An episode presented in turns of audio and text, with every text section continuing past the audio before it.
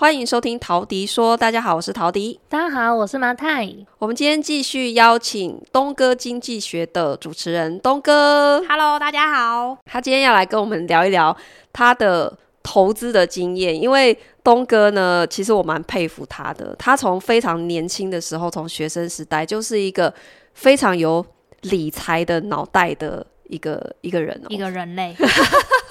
对，这因为这一点是我非常欠缺的。我我之前一直有跟大家分享说，我的财务智商是从三十五岁才开的。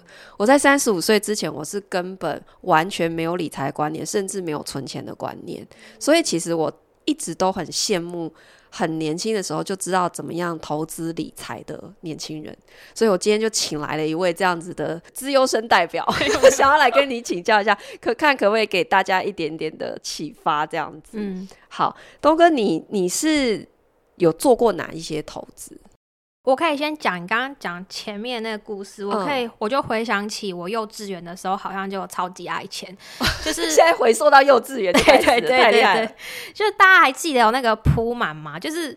好像有点红色透明，你们不知道有没有印象？有小猪，就是有橘色、绿色、红色。对对对，我小时候就是那个，然后反正只要大人有给我钱，就是想要存下，然后我的铺满就很大，就会舍不得花钱。所以我认为我这么爱钱、这么市侩心态是这个是天性，就是从幼稚园就开始。所以我记得好像小学或者是什么慢慢认识字，只要有理财或税的东西，我好像就会特别看，但是看不懂。对，那一直很有兴趣，直到我高中的时候，就是诶，高中至少是个十几岁了嘛，在古代不是都可以结婚嘛？也算是个小大人了嘛。嗯，那那时候我有一个同学就，就嗯很聪明，跟你一样念台大的哈，他就是以前我们班第一名，又又念台大双主修，然后那个时候他就开始什么投资股票，然后我会觉得他就很聪明，然后爸爸又是检察官这样子模范生，反正就有讲到这个，我就这样。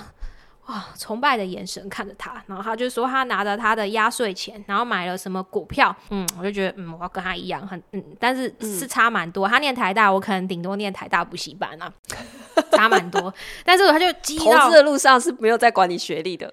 对，但是他还是蛮厉害的，所以我其实也是被他激励到。而且那个时候，我记得我们就是高中的时候，就是有几个同学，就是哦，因为我念那个澎湖的高中，然后我同学他们就是说哦，将来要干嘛干嘛，就是赚大钱或什么，然后就哇，大家崇拜的眼神，就是几个小屁孩在讲这种我们未来要去航向伟大的航道，大概就是差不多这个概念。那总之，我那个时候，我那个同学就是对一些股票啊、经济有一些看法啊。我那时候就是听不太懂，就觉得哇，好崇拜，果然是模范生。那后来我就嗯，大概是一个一个启蒙，会真正的比较要。看投资的，就是听我同学在那边讲嘛。那后来刚好有一个机会，就是我的我姑姑她是做那个保险的，然后她他们好像有推那个理财理财型的保单，然后我记得是基金吧还是什么。那我表姐就跟我说：“哦，我的压岁钱丢到那边之后，然后就长大了，很开心，很增长。”那我就好羡慕，我也要。然后她我就说我要跟姑姑讲，她就去跟她妈妈讲，就我姑姑。然后她说你也要嘛，反正就是。你看我从小这么爱存钱，死都不花钱，就把它全部 all in 到我的基金里。嗯，然后之后，诶，这样讲嘛，反正之后就遇到金融海啸嘛，然后，然后，然后就那个钱，我记得就亏的蛮惨的，好像也所剩无几嘛，亏钱每个月还要一直缴那个基金管理费用，这就是第一次的惨痛教训。那就觉得、嗯、哦，那我要赶快念大学。高中念这些知乎者也快睡着，老师。所以你刚刚那个是高中的事情，高中的事情完全没有打败你，你还是充满热情在这个。不是啊，因为我我那个第一名的同学，他真的赚到钱呐、啊，他就拿他的红包钱就真的有赚到钱，因为就是觉得海景第一排，我这个同学这么优秀，虽然就是觉得说好考不上台大，那我还是要念就是商科相关的，我要更靠近理财的学习嘛。嗯念商科的，一定那时候会念到很多，反正各种民法嘛、税法，我就我我现在回想起来也是蛮有用的。我记得大一、大二的时候，老师在讲，其实真的是蛮懵的，很像高中的时候上数学课，老师在说 sin、cosine，然后讲到最后，塔卡都是 sin。的确，一开始是真的有那个整个满脑子浆糊的感觉，但是我觉得，因为我大学有一直打工，比较社会经验，后来好像大三、大四好像就比较开窍，就是。比如说老师讲到什么法条，我就想到哦，我生活中哪些会遇到，然后就会慢慢比较开窍，然后就会觉得哦，离书本稍微比较近，嗯、说哦，原来这些法条是什么拿来活化。但是我承认，我大一、大二真的是满脑子浆糊。其实我觉得那时候早一点打工是对我而言是。帮助开窍的一个很好方式，我会比较听得懂老师在说什么。就你的那些法律的知识有一个应用的场景，就更好吸收。对对对，就会哦，原来这个是像之前有讲到那个法拍，欸、那个持分或什么持，为什么那个地下室那些不点交？原来说哦，其实都是应用一些法条的东西，会比较了解这样子。欸、对，为什么讲到这些？没有，我听完之后发现，我觉得我们两个人生缺乏的就是一个聪明的高中同学。role model，真的身边太少 role model。没有啊，你你是你们也是念台大，也是很聪明啊。因为我那个同学，我记得他高中那时候就跟我说，他想要赚很多钱，他不想要就是跟家里一样当公务员，他也很想赚钱。可是我们以前念书的时候，身边同学都是很聪明，会念书没有错，可是并不是应用在赚钱这个场景。哎，真的吗？但我也就几个，嗯、但是有几个我还是觉得他们很厉害。对，因为我我没有什么印象是我。高中或甚至大学同学，他们在很年轻的时候就是很会投资理财，还是因为是我自己太愚钝，我没有注意到，其实人家在做这个。我大一的时候啊，我哥那时候就一直叫我去玩选择权，然后 我就是没有听他的话，所以你看我哥几岁就已经财富自由，我还在这边。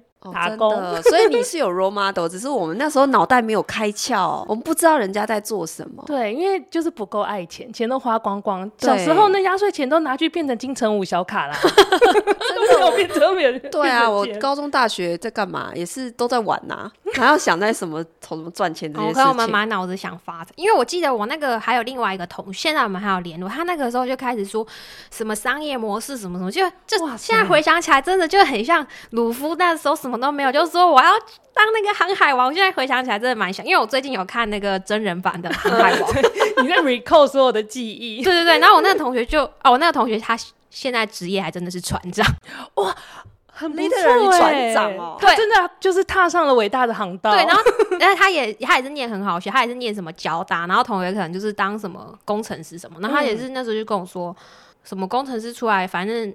受薪阶级的薪水是可以算得出来，然后他就说，嗯，我们那个时候大学就开始说他什么要当船长，然后要、嗯、要考什么，所以你等于是在因为很早时候身边同才的一些启蒙，让你有一个激励，说你想要去多去学习怎么赚钱。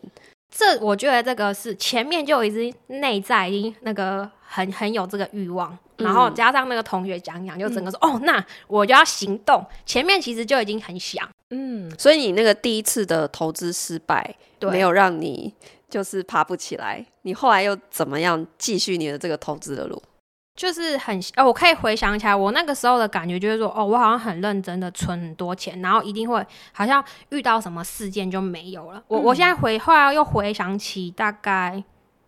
嗯，好像又透露，好像就是以前好像九二一大地震那个时候，然后学校就说 就说什么要捐，要要好像我们要有爱心，什么捐钱，嗯、但是老师很在意我们的品德，就说如果是拿自己的钱，呃、欸，是爸爸妈妈的钱要诚实，不能说谎。嗯、那反正我就是把我毕生积蓄都捐出去。嗯，然后我记得青师可能会，我们老师还专程问我妈说。真的是他自己的钱嘛？因为老师不喜欢骗人的小孩。嗯、然后我妈、就是、因为太多了，是不是？反正就是我也忘记到底多少钱，反正就是存了很久，然后就对我来说很多。然后我妈就说，对他很心疼。就是我那时候就回想起说，哦，好像就是这样，很认真的存一笔钱，然后到最后就会。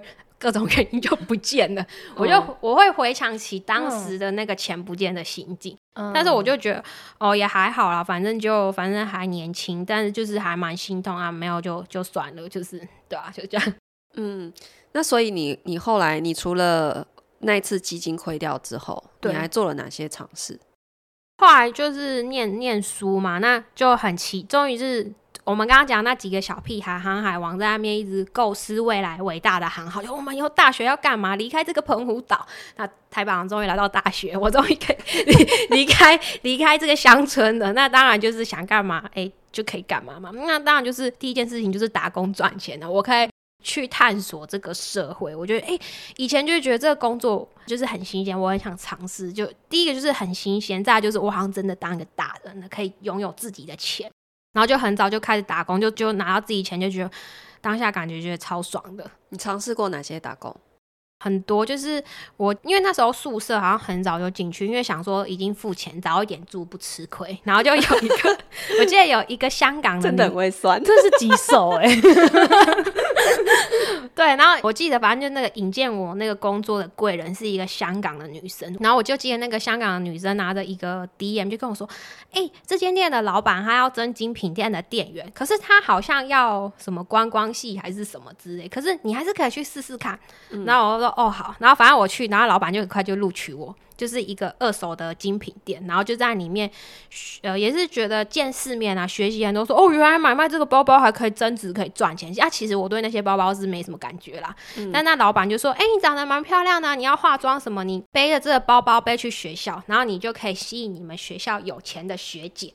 我我记得我那时候大一吧，好像。背一个什么 LV 的，那叫什么？反正就我忘记名字，珍妮包还是什么。嗯、然后后来大家就觉得哇，你这一定是富家女或者是什么？他、嗯、难怪后来很多人就觉得可能我们很不好亲近，但也没有觉得好像大一的时候一开始，毕竟你就把 LV 放在地上，他们一定觉得你一定超有钱，而且有一百个，而且学姐或者是有一些同学比较富二代或者怎么看。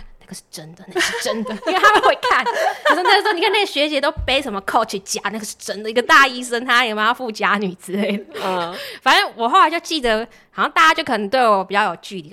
那副根本就不是，好不好？后来就太遥远了。对，然后后来就是。那像后来就是很开始有一些女生就会吸过来，然后我就说没有啊，那个老板就是叫我就是当一个广告这样子，然后后来他们就很羡慕，就说什么外面还有一种商业模式是租那种包包，嗯，我才知道，他说哦，这也是一个生意，就开始学一些，就哦，现在这样也可以赚钱。对，哦，就是出租这些宝宝。对对对对对，但是因为我对这个精品其实没有那么大的热忱，我只是因为它好像是一个金融工具，稍微了解一下。因为我现在过这么多年，我已经忘记，嗯、但是大概记得是这样子，嗯、就是说好像说出租几个礼拜也是一门生意。然后那学姐就说：“哦，那他们还去出租你这个？”他说：“啊，你你老板还让你背，然后就很羡慕你这样。嗯”然后后来就因为我在那个二手精品，就看到说：“哦妈呀，这个还可以增值哦。”他说：“哦这。”怎么保养好，就觉得说，嗯，就开始慢慢有这个观念，说这个世界上物以稀为贵。然后后来中间中间一样会上课上到经济学，老师就会上资源有限，欲望无穷，我就套在我的包包里，我就通了。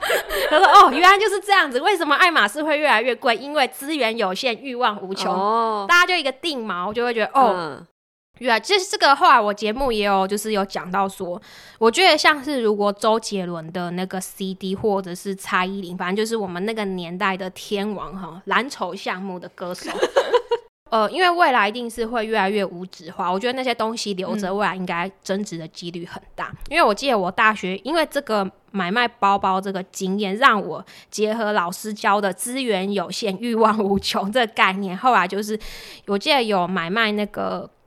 黑胶唱片，那那时候买卖的是什么？邓丽君，还有那个梅艳芳，也就是那个时代的大明星。蓝筹项目，他的那个项目才短短几十年，他的黑胶唱片涨到了二三十倍，超多大陆人要收购。嗯、所以我觉得很多东西的逻辑是一样，就是你在那个领域的 top 蓝筹，它随着时间的推移，它很大的概率就是会越来越贵。嗯，那其他比较。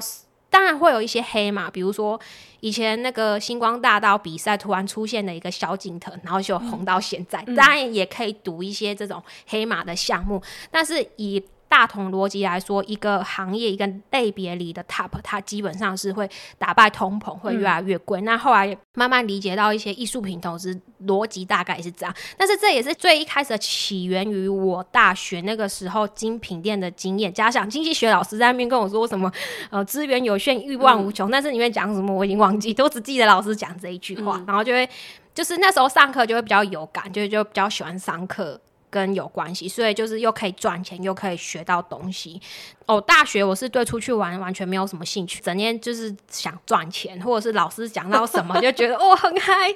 对对对对，然后那时候就是诶觉得诶好像大家说哦大家都去餐厅，那我就。其实我也蛮我行我素，不太会被别人的东西去影响我自己，所以我就想说，哦，你们都去餐厅什么打卡，那我用我的方式，我去打工，我又可以赚钱，又可以吃到餐厅的东西，那为什么不好？所以我就是反正我的时间就拿去赚钱了，然后就是去，我记得周末大概就是有一天还是两天，就是去火锅店打工，然后反正就超级累，然后就是反正弄完就可以就可以吃。就是，所以我记得话有，你的目标是吃那个火锅。对，那但是还有一点，我都有提醒我自己，就是我今天到了这间店。今天这个老板他可以就是养活这个店，还可以创造现金流。我除了在这边付出我的劳力，我还要跟老板他是怎么就是怎么经营这个店，维持正常现金流。嗯、那我记得反正就是大概都是做一些服务业大学，就累积了我蛮多知识。然后再加上老师上课会讲什么报表什么，就哦好像很有感，跟我比较有关系。嗯、那我记得反正我其中一个打工也是，因为我之前有精品店的经验包包，然后反正有另外一个是精品店包包，老板老板娘就说啊，最后我们要。教人算账，他就说：“哎、啊，你你卖人什么都，哎、你 算账还挺会的。”就是很多其他的那个业务的小姐就最头痛这块，他就没想到说：“哦，那你还蛮会算账。”嗯，那你现在怎么会走入法拍业？是因为兴趣吗？第一个是兴趣，当然我大学都有学到啊，民法啊，还有各种税法，就是也没有浪费到。嗯，现在做回去开始一直会拉回我大学，就说哦，原来这个意思就是这样。因为我有时候觉得那个法官或什么写字就是好长哦，到底在写什么？但是后现在又慢慢有思维到哦，原来就是这个意思哦。其实你知道，我们一直有一个讨论啊，就是。因为像美国，它的 law school 就是它的法学院，是你必须完成学士，你才能够去学的。它不像台湾，就是它是一般的大学。嗯、然后一直就有一个讨论说，是不是像这样的像法学这样的专业，它是需要有一定的不同领域的经验或是知识之后再去学。其实比较恰当，嗯、因为像东哥的情况就是、哦、看起来是这样，对，就是你有一些应用场景之后，你再去学，你就会发现哇，那些法学知识超级有用。对对对，我也是自己出了社会，然后进了土开之后，我才觉得哇，其实以前学那些东西，我都赶快把它翻出来。它其实就是你一直都会用到的工具，它是一个工具。你那当年学的时候超痛苦，对，然后背都背不起来，到底在攻什么？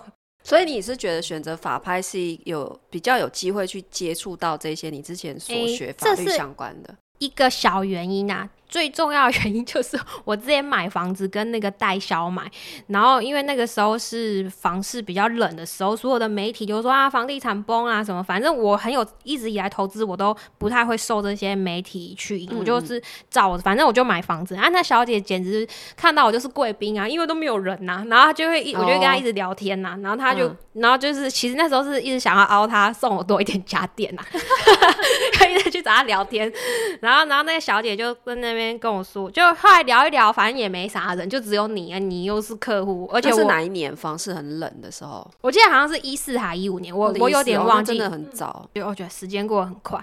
然后他那时候就是就跟我透露，可能已经觉得跟我是朋友，就是说他卖我一间房子，他赚了二十五趴，四分之一总价，比如说一千万。他们公司就抽了两百五十万，然后再分他们底下的什么经理啊，什么什么。现在代销应该没有这么多了，对？我觉得代销好像现在在五趴，应该没那么少吧？当年那么少，但他们算蛮有名的代销，就是前几名的，就是都有听过。嗯嗯，然后我就觉得，哈，就是我在这边凹你这一点也还好嘛，也没送我什么东西啊。真的，哎、欸，听到这个真的会觉得，那就再多凹一点喽。对啊，但他还利润这么高，哦，你听到是这个感觉，但是东哥听到是我要加入他们，这就是穷人跟有钱人的思维不一样，打不赢就加入嘛。哎、欸，你讲的很好，我真心认为你我们如果带着打不赢就加入，很多思想会转变的，真的。不是因为你看现在，我帮你们蛮注意 AI 的崛起，真的是其实改变了我们很多的事情，嗯、就是很多事情真的不需要用那么多人。就以我们币圈来说。很多交易所或以前的那个漏洞，都要可能人为怎么样去踹，才发现、嗯、哦，这个东西不行，然后就就就不行，就 GG。但是现在 AI 用各种所有方式去踹，你就会知道说哦，原来这个漏洞没有被发现。嗯，它其实我觉得有好也有不好看，反正每个时代的眼镜就看你怎么去应用了。嗯，那、嗯、怎么扯到这边？那你，所以你后来去做一些，你应该有在买股票，然后我知道你也还有投资一些加密货币嘛。对对对。那这些钱，你最一开始就是靠你打工存下来的钱。对啊，因为我的时间都在打工，我也没有时间花钱，不是超棒的嘛。然后你知道大学，我除了念税法，因为念商科最基本的一定是财务报表那些基本的会计，什么中宽那些很头痛的东西都要学嘛。学的时候，你大概。你要研究公司的基本面，我想应该也任何一个念财经相关的大学生应该都有相当的基本功，应该都是会看的啦。嗯、就是财务四大报表什么，呃，这我也不用赘述，反正就是算蛮基本的东西。就是基本的东西你自己做功课，我想是没有问题的。那就是选买自己懂的股票当做存钱。那加上那个时候，我觉得是低于公允价值。会计上有一个叫做公允价值，就是比如说公允价值，对对对，比如说这个价钱。定价，比方说是一百块，但它只要跌价钱跌超过这个价钱，我就可以买，我就会觉得有赚到。嗯、那我当时就是秉持的这个，算是这叫做什么价值投资法，一些比较基本面的研究。嗯、因为，因为我自己觉得，大家如果听众应该很多念商科，不要以为这是多难的，你就把你自己以前学的。你的基本面投资，我觉得是 OK 的，就是相信自己，就是其实你是可以研究基本面的，不要觉得说哦，一定要什么基金经理人什么，其实常年来看，你的绩效是很有可能打打赢他的。那反正大概我那个时候逻辑就是，啊有便宜，反正我就买就买。那当时候那时候就是第就是那个时代嘛，那当然就这样很容易的存到第一桶金。那如果现在这个时代存股跟买房，你会？比较建议可能二十几岁的年轻人他先怎么考虑？因为我有时候看到一些讨论，其实，嗯、呃，买股票跟买房子这两派，其实常常都会一直在辩论，就是到底买哪一个好。嗯、然后也有人说啊，你如果先存股的话，更可以加速去存到你买房的头期款。也有人是、嗯、是这样。那你自己是怎么样在做这些选择的？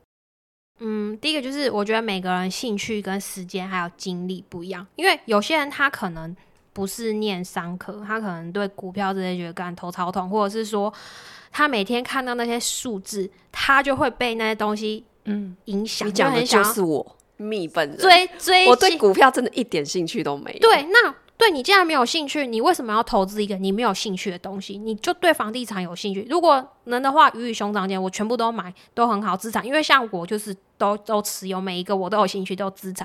但是如果你看到别人那边取得成功，但是你就超没有兴趣，你为什么要？我觉得没有必要硬逼自己，因为钱可以一直 QE 在印，可是我们的人的 一生的精力跟时间其实是可以算出来。假如说我们活到八十几岁，那你。